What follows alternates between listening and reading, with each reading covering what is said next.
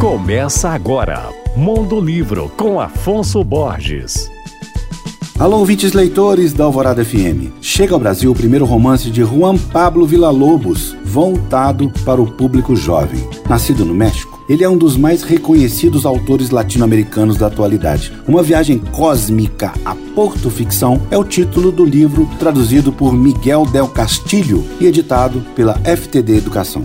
A obra acompanha a história de três jovens amigos que moram na rua: a garota Nelly, os gêmeos Sabina e Sabino além, claro, do cachorro Boris. O autor narra as dificuldades diárias desses personagens para sobreviver nas ruas de uma grande cidade. Misturando ficção científica e aventura, a narrativa traz à tona temas sérios como abandono infantil, manipulação da mídia e degradação do meio ambiente. A obra, formada por 160 páginas, conta ainda com belas ilustrações da curitibana Raíza Fontana. Juan Pablo Villa-Lobos, o meu querido amigo JP, ganhou notoriedade em 2010 com a publicação de Festa no Covil, seu livro de estreia, que se tornou um best-seller internacional e foi traduzido por mais de 15 idiomas. Eu falei sobre o seu romance juvenil, Uma Viagem Cósmica a Porto Ficção, meu nome é Afonso Borges, Instagram, arroba Mondolivro, e você pode ouvir e baixar, principalmente baixar, os meus podcasts no site